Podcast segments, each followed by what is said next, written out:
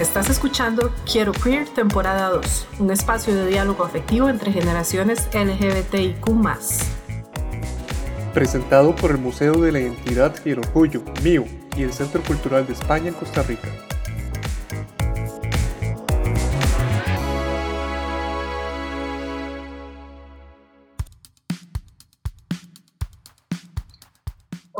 Todos, todas, todes. Muchas gracias por acompañarnos en esta segunda temporada de Quiero Queer. Hoy tenemos a una invitada que nos acompañó también en nuestra primera temporada el año pasado. Ella es Susi Vargas, es artista visual, fotógrafa, curadora, investigadora y quiere contarnos hoy un poco más de su vida, de su pasado y de sus experiencias que nosotros como personas de otras generaciones tal vez no conocemos cómo se vivía el amor y la sexualidad en la comunidad LGBTIQ de otras décadas.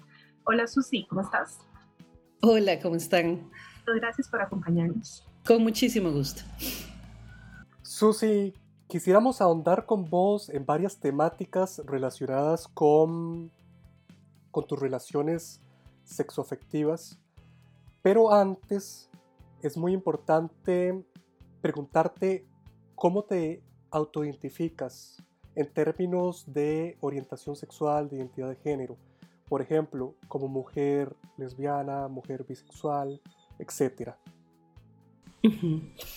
Bueno, nuevamente muchas gracias por la invitación, Angeler y Tatiana. Para mí es realmente muy lindo poder compartir, ¿verdad? Experiencias que por muchos años uno cayó, ¿verdad? Porque ni siquiera existían los espacios para poder compartirlo y ahora que están estas plataformas, pues es maravilloso, ¿verdad? Bueno, yo me defino totalmente lesbiana, ¿verdad? Ha sido, ha sido algo que, de lo que he tenido total claridad desde mis primeros años de infancia, sin lugar a dudas. Y contanos un poco sobre esa primera infancia, eh, cuando empiezan ya los atisbos de sentirte lesbiana. Bueno, yo no sé si en ese momento te nombrabas de esa forma, eh, pero ¿qué indicadores tenías para identificarte de esa manera? Es que realmente no habían referentes de ningún tipo. ¿verdad? Em, yo empecé a tener como estos acercamientos o, saber que era diferente a los tres años, ¿verdad? Yo tengo recuerdos, recuerdos muy, muy atrás eh, de mi infancia. Entonces sí recuerdo perfectamente verme a los tres años, em, ¿cómo se llama? Espiando a la vecina de la par, ¿verdad? Y tener esa conciencia de que, de que algo estaba pasando en mí que era diferente. Lo que pasa es que no es sino hasta mi adolescencia cuando empiezo a andar con mi hermana eh, por San José, que usualmente andábamos de la mano para cuidarnos. Y recuerdo muy, muy bien, diría yo que hace 11 años, una cosa así, 12 años lo más, que un tipo llegó y se nos paró al frente y nos gritó tortilleras. O sea, la primera vez que yo tuve algún nombre para algo que no entendía por qué era malo, que era andar de la mano con mi hermana, fue el concepto tortillera. O sea, no se hablaba ni del lesbianismo ni de nada. O sea, era simplemente aquel playo que andaba por aquí o aquella tortillera. Entonces eh, yo llegué y le pregunté a mami, mami, ¿qué es una tortillera? ¿Verdad? Y mi madre, pues como que no me supo explicar muy bien, pero sí se me quedó como muy marcado eso, ¿verdad? Una forma muy violenta y muy agresiva de referirse a esto que más adelante ya llegué a tomar, conciencia de qué era. Y que además era algo que tenía que estar oculto, que tenía que estar... Em, ¿verdad? En, cuatro paredes, porque de hecho antes de conversar, antes de empezar la conversación les contaba de una vecina que, que empieza a cruzar la calle para hablar con otra vecina y, que ella tenía como un poco de, ciertas eh, características masculinas.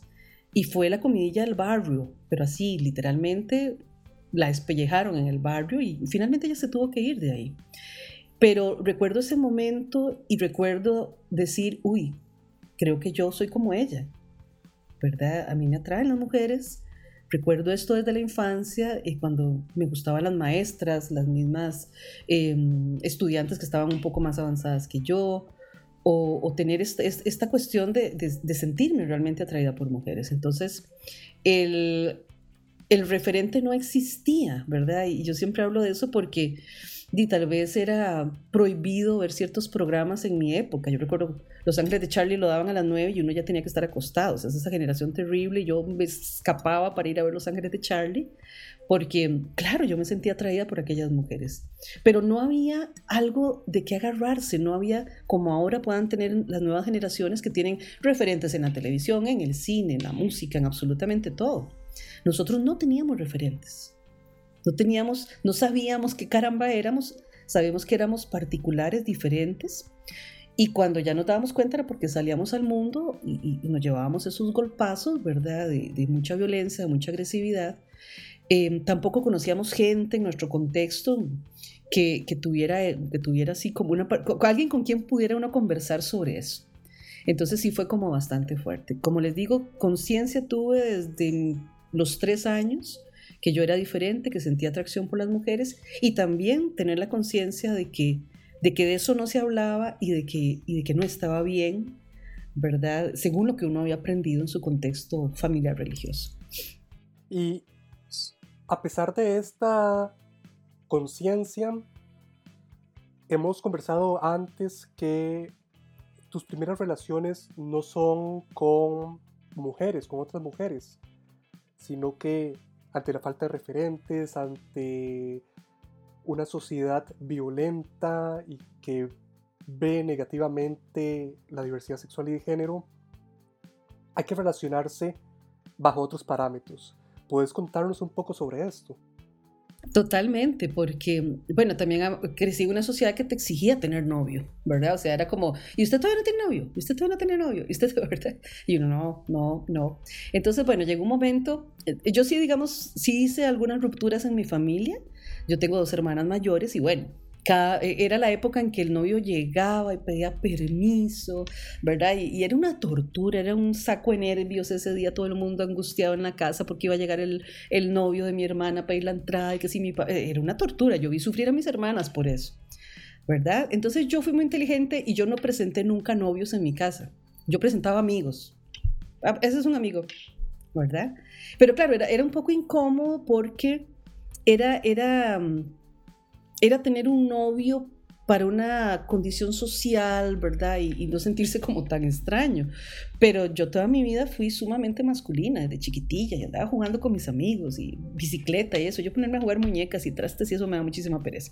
Entonces ya era como la, la machimochira, decían por ahí, ¿verdad? La, la marimachilla del barrio. Ya todo el mundo sabía que yo era marimachilla, pero entonces presentaba a estos novios y claro, confundía a la población del barrio.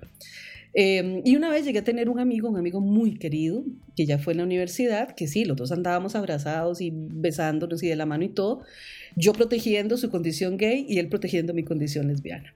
¿verdad? Pero sí, sí me tocó en algún momento tener esto, tener que tener novios, ¿verdad? Un poco para, para aplacar esos comentarios, porque va de nuevo, o sea, no era algo que uno pudiera manifestar libremente, ¿verdad? Tenías que ser totalmente reprimido en ese sentido.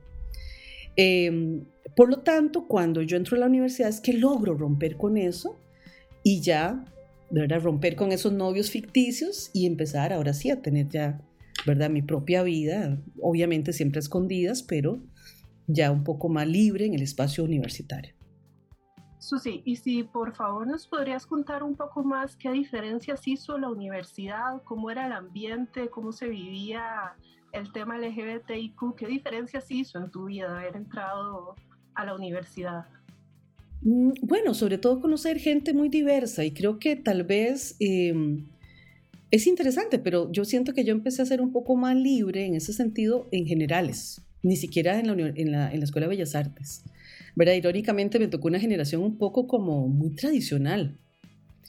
Em, y de hecho, cuando yo empecé a tener mi primera relación, eh, y uno sabía que uno era la comidilla de todas Bellas Artes, ¿verdad? Entonces, e, esa parte fue como media complicada, pero sí implicó una, una independencia, ¿verdad? El poder em, incluso romper, como les digo, este tema de, de, mi familia, ¿verdad? En el sentido de que uno tenía que llegar a cierta hora, tenías que...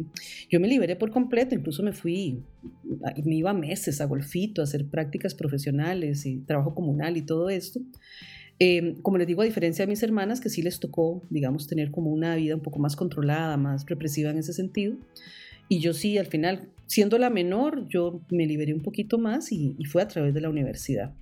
Entonces, em, ahí es interesante porque estamos hablando de rupturas de muchos tipos, no solo como mujer lesbiana, sino como mujer en sí misma, ¿verdad? Yo estoy segura que yo si hubiera sido el hijo varón menor de mi familia, probablemente no hubiera tenido ese control, pero al ser mujer, tenía muchísimo control, control de mis horas, a dónde iba, con quién iba, cómo iba, ¿verdad? Entonces, crecimos en una generación así. Em, entonces era liberarme en ambos espacios, como mujer y como mujer lesbiana. Eh, y empezar a conocer gente, incluso tuve una amiga en, en la U que me hizo tour por todos los bares gays que había en la zona de San Pedro, ¿verdad? Que yo ni conocía, que irónicamente estaban todos camuflados, ¿verdad? Recuerdo uno muy interesante que había cerca ahí de la iglesia de San Pedro, que era una casa, una casa súper sencilla, que fue el primer lugar que me llevó. Y uno llegaba y tocaba así la ventanilla. Eran aquellas puertas viejas que tenían una ventanita y salía una muchacha. Casi quedabas una clave y entrabas a aquella casa que no me acuerdo cómo se llamaba ese bar y estaba lleno de mujeres, ¿verdad? Yo decía, oh, qué interesante. Em, mujeres femeninas, mujeres de, ¿verdad? Más, más rudas, tocando guitarra, tomando cerveza. Y fue, digamos, como ese primer impacto, ¿verdad? Esa primera, esa primera cuestión, porque yo les decía que yo no, no tenía tanto acceso a la posibilidad de ir a bares em, o a lugares de este tipo. Ya a partir de ahí sí empecé a conocer un poco más pero es que tampoco era algo como público, o sea, como que si eras parte de un grupo, de pronto la gente sabía. Esta amiga mía había sido un poco más, este, le había tocado venirse de provincia a San José, ¿verdad? Y entonces tener como un espacio de mayor libertad que le había permitido em, conocer ya un poco más el ambiente lésbico en Costa Rica. Entonces ella sí conocía algunos lugares, pero yo no, ¿verdad? Estaba todavía como muy pollita, digo yo, en ese sentido. Y empecé a conocer estos lugares con ella y, y, empezar a ver ¿verdad? esta situación, pero a mí me llamaba la atención porque de pronto los bares gay no tenían tanto, o sea, todo el mundo sabía los bares que habían en San José, pero de pronto un bar como este era un bar totalmente clandestino, ¿verdad? Era, era casi un espacio como privado, sagrado, una cosa bien interesante. Em, y, era lo que no se hablaba, o sea, tenías que, estar como dentro, muy dentro de la comunidad para saber qué estaba pasando eso.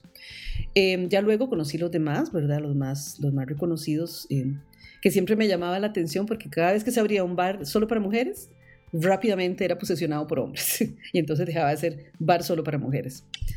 Pero sí, sí fue, digamos, como ese espacio de, libertad, ¿verdad? De, independencia, de de poder encontrar esa posibilidad de empezar a hablar con personas que tenían mis mismas preferencias, que habían pasado por procesos muy parecidos, como los que yo había pasado, de muchísima represión, em, y empezar entonces ya a romper. De cualquier manera no era el momento para, para hacer una ruptura total.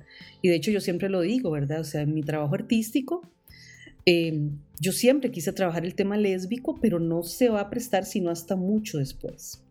¿verdad? Porque ya incluso en el ambiente artístico trabajar esos temas era bien difícil. Y, em, y, sobre todo para las mujeres. O sea, uno hace toda la lectura del arte en Costa Rica y hay muchos hombres que han trabajado el homoerotismo, etcétera, pero prácticamente cero mujeres que lo han trabajado. Susi, ¿y en qué década es que empiezas a asistir a estos bares o entras a la universidad? Yo entro en el 88 a la, a la UCR. Yo entro en el 88. ¿Vos sentís que en efecto eh, había muchísima diferencia en cómo los hombres homosexuales podían, digamos, salir al mundo y expresar su sexualidad, expresar sus relaciones en comparación a cómo lo podía hacer una mujer públicamente? Yo pienso que sí, porque además ya, ya en esa época estaba el código del ariete en la oreja, ¿verdad? Entonces ya era más fácil, ¿verdad? En ciertos contextos que un hombre pudiera reconocer a otro, aunque no tuviera, ¿verdad? Es que en el caso de las mujeres o era sumamente masculino agresivo y si no uno no podía saber, ¿verdad? Realmente no podía saber. para las generaciones eh, como más jovencitas que nos están escuchando, tal vez contanos cómo era eso del código del arete. Los hombres se ponían un aretito, creo que era en la oreja izquierda un aretito chiquito, así como este que ando yo, chiquitito. Em, y era como una especie de código, ¿verdad? En el que, ah, ok, este andarete, este es de los míos, ¿verdad? En el caso de las mujeres, era fácil si era una mujer un poco más masculina, pero si no, era imposible, ¿verdad? Todo el mundo ocultaba también su sexualidad, que era bastante difícil. Ya incluso yo tuve, digamos, una primera experiencia un poco extraña antes de entrar a la universidad, que fue estando en la casa del artista y que me abordara una mujer muchísimo mayor que yo, ¿verdad? Y para mí fue así como súper fuerte, o sea, era una señora normal, corriente, em, y me abordó desde, desde esta cuestión, pero de una manera como muy agresiva. Entonces yo dije, ok, la cosa es un poco así fuerte. Yo tenía en ese momento que 17, 16 años y tal vez esta mujer podía tener uno, en aquel momento unos 38, 40 años. ¿Verdad? Y entonces me empieza a hablar la señora de un montón de cosas y de yo pollita, pollita, ¿verdad? Pero sí, eh, había muchos más bares, históricamente también, o sea, uno, uno empieza a investigar la historia de la comunidad LGTBQ en Costa Rica y había desde la década de los 20 bares para hombres reconocidísimos. Pero los espacios de encuentro de la mujer eran espacios seguros, la hora del té, eh, ¿verdad? la vaina del bordado, que eran esos espacios donde sí podíamos estar las mujeres solas. Y de hecho he estado tratando de, de, escribir esa historia, esa historia de esa primera etapa. Está muy bien escrita la historia de los ochentas para acá, pero todavía falta escribir un poquito para atrás. O sea, ¿qué, pasaba con las mujeres lesbianas en los 30, 40, 50? Imagínate que yo te estoy hablando de finales de los 80, ¿verdad? O entre los 80 y finales de los 80.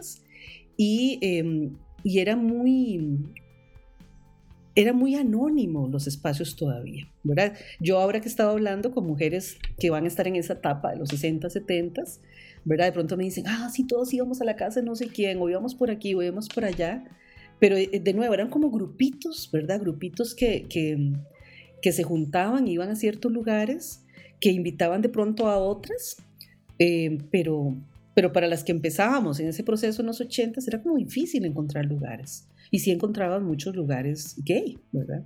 Pero a uno no le interesaba ir a esos espacios porque uno andaba buscando la posibilidad de conocer mujeres. Y cuando realmente habían espacios de ese tipo, entonces ya estaban Recuerdo Punto G allá en San Pedro también. Y de pronto Punto G lindísimo, era solo para mujeres y de pronto ya se llenaba de hombres. Era como muy loco, como que ellos tenían que andar viendo también dónde se reunían las mujeres para ir ellos también a meterse. Entonces era, era como muy vacilón. Pero sí habían pocos, pocos espacios. Em, ya estaba la gente del Triángulo Rosa, por supuesto, en la UCR, pero de pronto también había como ciertos intereses que yo no estaba buscando tanto en ese momento eh, la época de la U para mí fue un momento también de encuentro conmigo misma y, mi propio rollo espiritual. Entonces estaba como muy metiéndome en el, la raíz del budismo y de... Mm, iba y me metía en los Krishnamurti y cosas de ese tipo. Entonces eh, no tuve tanto contacto con la gente del Triángulo Rosa como hubiera querido en ese momento. ¿Y tuviste algún tipo como de, de militancia o de, de participación activista durante la universidad? No, no la tuve. No la tuve porque estaba en esa otra búsqueda. Lo estabas haciendo como más personal, más a nivel más Exactamente, exactamente. Y entonces fue en la universidad cuando empezaste a relacionarte con mujeres, eh, digamos, más abiertamente. Si quieres contarnos un poco tal vez eh, cómo fueron esas primeras experiencias de, de, amor, de sexualidad con chicas. Sí, bueno, de hecho, eh, yo he sido de relaciones muy largas, ¿verdad? Eso también es, es vacilón porque, por ejemplo, esta amiga que es la que me lleva a estos bares era así una pareja, una pareja, otra pareja, otra pareja, otra pareja, otra pareja, ¿verdad? Yo soy de relaciones larguísimas, ¿verdad? Entonces, eh, realmente he tenido solo tres relaciones en mi vida. En mis 55 años, casi 56, he tenido solo tres relaciones muchos enamoramientos, eh, mucha, he conocido chicas muy bellas, ¿verdad? Con las que he tenido relaciones ahí cortas, eh, encuentros sexuales, etcétera, pero tres relaciones así, ¿verdad? Larguísimas además, la primera 14 años, la segunda 9, la... entonces han sido relaciones muy largas. Eh, pero sí fue como muy fuerte porque eh, con quien empiezo esta, esta relación tampoco se había definido, ¿verdad? Es una, una persona que no, no, tenía una definición, pero de pronto tuvimos una, un, un, encuentro muy hermoso, una relación muy fuerte, muy intensa, y era loquísimo porque no teníamos como un espacio para estar. Entonces, recuerdo que fue una época de, de, los baños de generales, de los baños de todo lado, ¿verdad? Donde donde nos encontrábamos para, y para poder besarnos, este, amarnos o lo que fuera. Y, siempre andábamos buscando espacios ahí mismo, en la U, ¿verdad? Era como, como una eterna tensión. Y era una época en la que yo no trabajaba todavía, ella tampoco trabajaba, no tenía bueno como el financiamiento para, para ir a pagar un hotel o lo que fuera, ¿verdad? De hecho, después a mí me salió un proyecto loquísimo que era mm, los, fotos de moteles, de puros moteles, em, y el ensayo se llama Los espacios del pecado porque ya después, cuando ya tenía una posibilidad económica, sí, ¿verdad? Ya eran los lugares de encuentro. Pero esos primeros años de U, con esta, con esta chica maravillosa, una mujer maravillosa, era, era eso, era buscar lugares en la U, ¿verdad? Em, entonces conocimos todos los baños de toda la universidad, porque ese era el espacio, ¿verdad? Todo escondidas, todo muy cuidado. Em, una mujer con la que sí llegué a tener hasta un proyecto de vida, una casa, etcétera finalmente el proyecto no, se realizó, pero sí eh, generamos un proyecto juntas, ¿verdad? De vida. Pero sí fue muy fuerte porque había demasiada represión en el ambiente, incluso de la misma Bellas Artes, con respecto a, la relación. Nunca la hicimos pública, de hecho, en ese sentido. Em, pero sí, y fueron 14 años, ¿verdad? Entonces era como muy fuerte porque yo, yo como que sí quería como ya, ¿verdad? Como, como ser totalmente libre, totalmente abierta, pero ella no, entonces era, era una constante tensión sumamente fuerte. Em, había mucha necesidad en ella todavía de experimentar, como todavía no se había decidido la parte tal vez este, bisexual. Em, y bueno, y eso acabó como estropeando la, la, relación de alguna manera, pero sí, sí fue de mucha tensión. Eran épocas de mucha tensión, no era como que uno podía libremente andar ahí de la mano con, con su pareja, ¿verdad? como va uno ahora, uno va a la UCR y uno ve las parejas ahí en el zacate besándose, abrazándose. A pesar de que, de que había mucha más libertad, no era algo que podías ver en la UCR, todavía en ese momento, ¿no? Y en esta relación, digamos, que fue como para vos la, la primera que estabas vivenciando ya eh, formalmente como pareja, eh, ¿tu familia tuvo algún, algún lugar, algún papel eh, que cumplir para bien o para mal en este proceso que estabas viviendo? Y yo creo que fue un aprendizaje para todos, ¿verdad? O sea, a ver, estaba pasando, pero no se decía. O sea, yo abiertamente no lo decía. Y de hecho, hasta muchos años después, ¿verdad? Fue que yo les verifiqué, sí, ella fue mi primera pareja, ¿verdad? Entonces, sí, ella va de nuevo. Yo presentaba a esos novios, papi, un amigo, una amiga, un amigo. Punto. Y después dejé de presentar amigos y solo llegaban amigas. Y además eran amigas que se quedaban conmigo en la casa. Y amanecían en mi casa y desayunaban con mis papás y todo. O sea, eran amigas. ¿Verdad? En ningún momento presentarlas como pareja, ni nada más, ¿verdad? Pero, pues, que era eso, era, era una cuestión muy fuerte, no era tan fácil uno, uno poder asumir ese tema, de, implicaba muchísimas cosas, tanto para mi familia como para la familia de ella. Y de hecho, cuando la familia de ella se da finalmente cuenta, uy, me acuerdo que ese día fue una tragedia, un escándalo, una cosa terrible. Era demasiado el peso familiar en ese momento y demasiado el peso del contexto como para poder asumir eso. Entonces realmente, realmente era impresionante. Yo me acuerdo que estando en Bellas Artes, por primera vez un profesor una vez dijo, yo vivo con un señor. Y yo dije, wow, por primera vez, ¿verdad? Alguien es capaz de decir esto y, y, liberarse. Yo sé que yo tenía muchas compañeras y muchos compañeros también así, pero ¿verdad? que teníamos esta, esta misma cuestión de una preferencia sexual diferente, pero nadie era capaz de decirlo como te digo, conozco a este amigo que será un amigo eterno, al que amo muchísimo. Em, y cuando ya los dos nos hablamos, entonces los dos andábamos así como uña y mugre.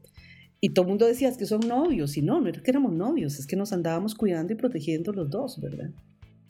Una agresión solapada además, ¿verdad? Entonces todavía era más fuerte, pero uno la sentía, uno podía digamos, sentir ese ácido, pero era solapada. Y fuera del contexto universitario era violenta, era violenta. ¿Verdad? Yo, misma, eh, que son cosas que no, no, suelo hablar como demasiado, pero el bullying ahora, que la gente habla del bullying, uy, Dios mío, uno sufre un bullying, pero violento, violento, violento, violento, por, por mil cosas y entre ellas por, por la gente que pensaba que sí, que uno tenía una preferencia sexual diferente, desde la escuela y el colegio, ¿verdad? Una violencia sumamente fuerte. quería preguntarte sobre el tema de la bisexualidad. Eh, vos que viviste en esta época que nos estás contando, eh, cómo estaban, o sea, cómo se veían las mujeres bisexuales, porque incluso fuera de entrevista nos dijiste como que para suavizarle un poco el tema a tu familia, primero dijiste que eras bisexual, o sea, se veía como un grado menos grave, por así decirlo, que el lesbianismo, se usaba mucho el término bisexual o si te gustaban las mujeres ya se etiquetaba de una vez a las mujeres como lesbianas. Ese fue mi vacilón porque esa fue una, una, amiga que me dijo, mira, si a vos te preguntan, decir que sos bisexual, ¿verdad? Entonces ya uno estaba en esas. Porque claro, es que no era lo mismo que te dijeran, ser lesbiana era ser tortillera, es que ese era el término que se usaba, un término sumamente agresivo, ¿verdad? Y, y, obviamente era pésimamente visto, o sea, era como, bueno, es una, puedes tener una hija drogadita, una, una hija tortillera era lo peor. Entonces, yo me acuerdo que cuando yo hablé con mi madre, fue por una situación personal, ¿verdad? O sea, estábamos hablando de otra persona en ese momento, y entonces yo volví a ver a mami y yo le dije, mami, usted sabe que yo, mami me dijo, sí, mamita, si yo te conozco, yo sé toda la vida que usted, ¿verdad? Entonces fue, para mí fue un alivio. Pero entonces me dice, pero ¿usted qué? Entonces yo le digo, no, yo soy bisexual. Obviamente no, ¿verdad? Obviamente no, pero entonces ella me dijo, bueno, y, pero es, a mí lo que me preocupa, me dice, es que usted vaya a sufrir mucho. Yo, ay, mamacita, si supiera todo lo que ya he sufrido por esto, ¿verdad? Pero, pero es esta, esta cuestión de, suavizarlo de alguna manera. Realmente en mi, en mi casa la, única que me interesaba era mami en ese sentido, ¿verdad? Era como la, esa cosa moral que yo tenía con mi madre y mami lo tomó maravillosamente bien. De hecho, ella siempre ha sido una mujer que me ha apoyado muchísimo. Para papi ha sido mucho más difícil pero igualmente, ¿verdad? Ha sido un proceso de crecimiento mucho para ambos. Y mm, con mi última pareja sí fue como muy lindo, fue muy fuerte a la vez, pero muy lindo, que toda mi familia ya lo aceptó, ¿verdad? Y, incluso compramos esta casa, mi hermana vino a bendecir la casa y mis sobrinos han crecido eh, con esta experiencia de ver a su tía en una relación abierta lesbiana, ¿verdad? Y que yo viva mi vida transparentemente, tanto como, como mujer, como profesora incluso. ¿verdad? Yo vivo mi vida transparentemente em, a nivel laboral, etcétera, pero en este momento de mi vida. Antes fue muy difícil, ¿verdad? Siempre había como que de alguna manera disfrazarlo y el disfraz de la bisexualidad fue uno que me tocó usar teniendo novios o en algún momento para suavizar el impacto de, ok, soy lesbiana, ¿verdad? Y entonces mami me decía, ay, pero yo me hubiera encantado tener nietos. Y le digo, mamita, tranquila, que las lesbianas también podemos tener hijos, ¿verdad? Pero eh, sí fue como una, una experiencia muy fuerte, pero muy linda. O sea, yo con mami, desde el primer momento y cuando pude hablar con ella, fue, fue hermosísimo. Ver sus otras amigas, ¿verdad? Que sufrieron mucho por el rechazo familiar. Susi, y después de esta primera relación que tuviste en la universidad, alrededor de 14 años nos contaste, ¿verdad? Inmediatamente vino otra o cómo fue? ¿Te diste un tiempo eh, para empezar otra? No, no me di tiempo. no me di tiempo. Apareció alguien en mi vida. Eh, digamos que aquella primera relación se había desgastado un poco, eh, porque bueno, era difícil no tener como esa libertad, era siempre como disimularlo bajo la apariencia, que esa es otra cosa de amigas, ¿verdad? Em, y ya yo no estaba en un momento de querer una relación de amigas a nivel público, sino de una relación normal. Eh, entonces se había desgastado mucho esa relación. Aparece alguien en mi vida que no tenía nada que ver con arte, que eso fue muy interesante. No tenía absolutamente nada que ver con arte, era otro ámbito por completo. Em, finalmente eso también llegó a romper esa relación. Con ella estuve nueve años. Pero sí terminé de liberarme por completo, ¿verdad? Y a partir de ese momento yo dije, ya, basta.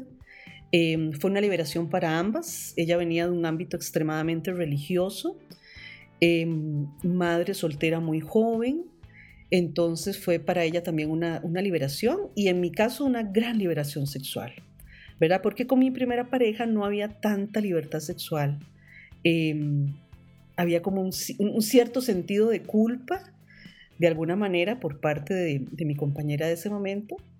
Y con esta segunda compañera, sí, para mí fue como, era una explosión maravillosa.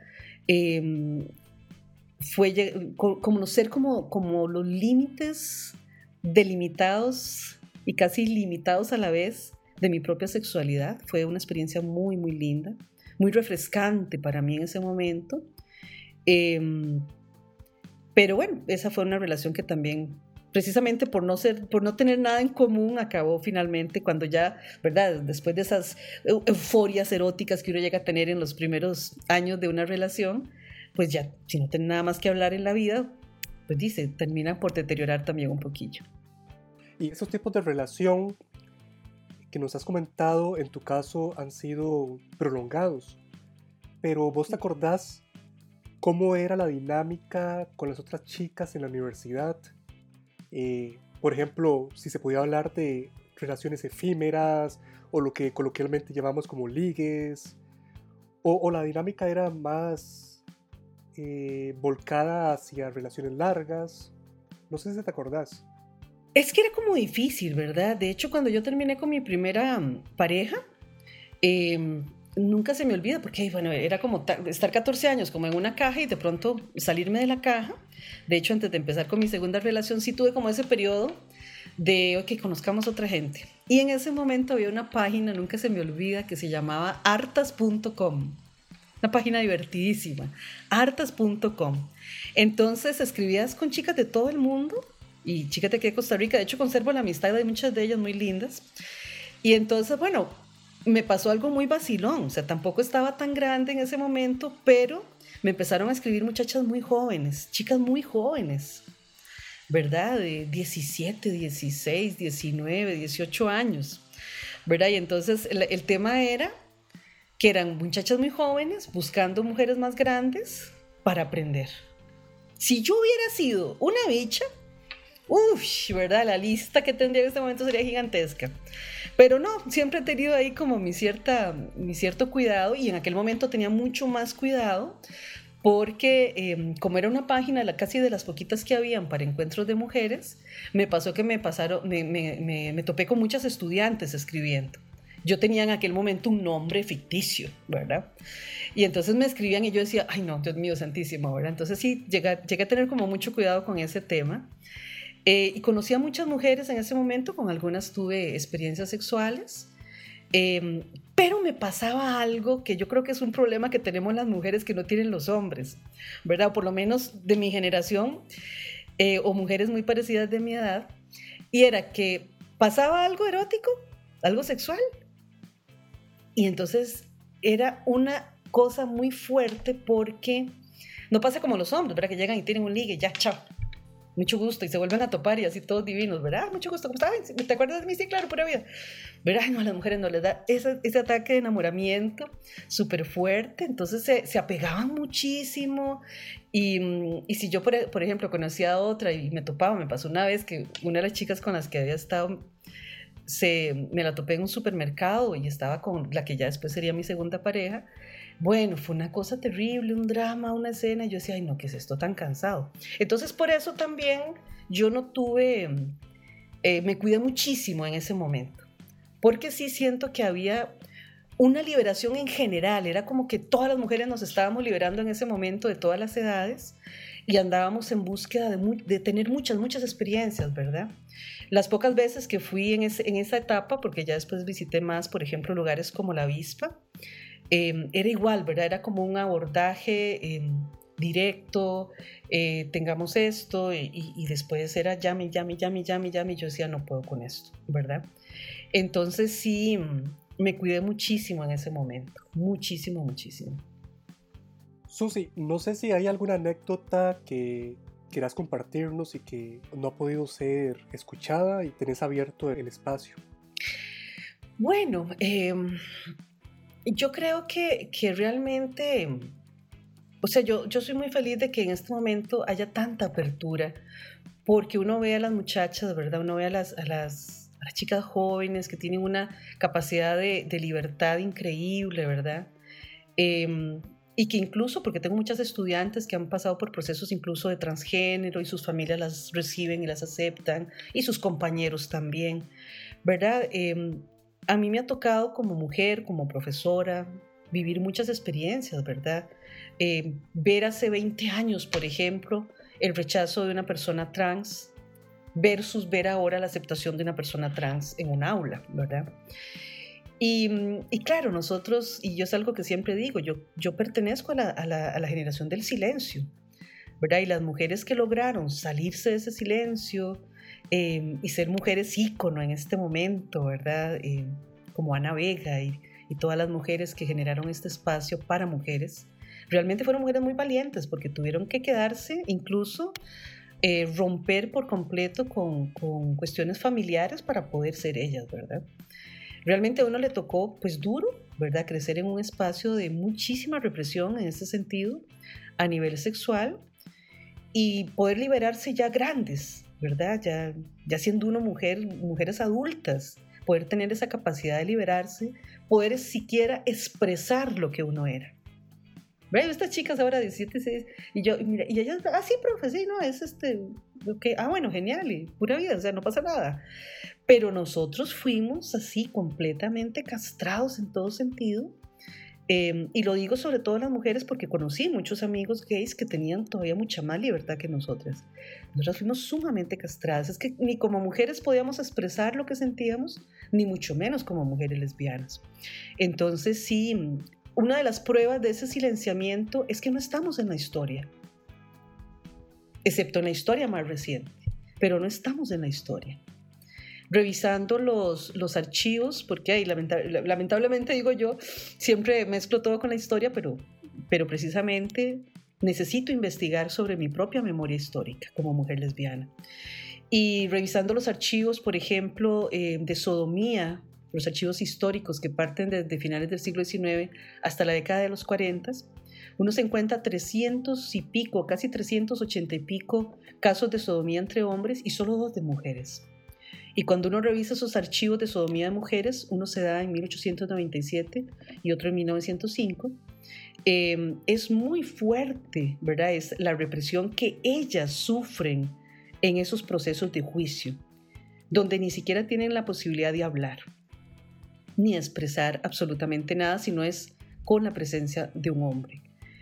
Entonces uno dice, claro, ¿por qué no hay más casos de sodomía o por qué no hay más evidencia de lugares donde las mujeres se encontraran? ¿O, qué es lo que pasa con la memoria lésbica em, en estos momentos? Yo conozco cualquier cantidad de mujeres grandes que fueron parte de la historia cultural de este país, pero jamás mencionar que eran lesbianas, jamás. ¿verdad? En cambio uno sí habla de otro montón de gente que, que sí era gay y toda la cuestión, pero mujeres lesbianas nunca.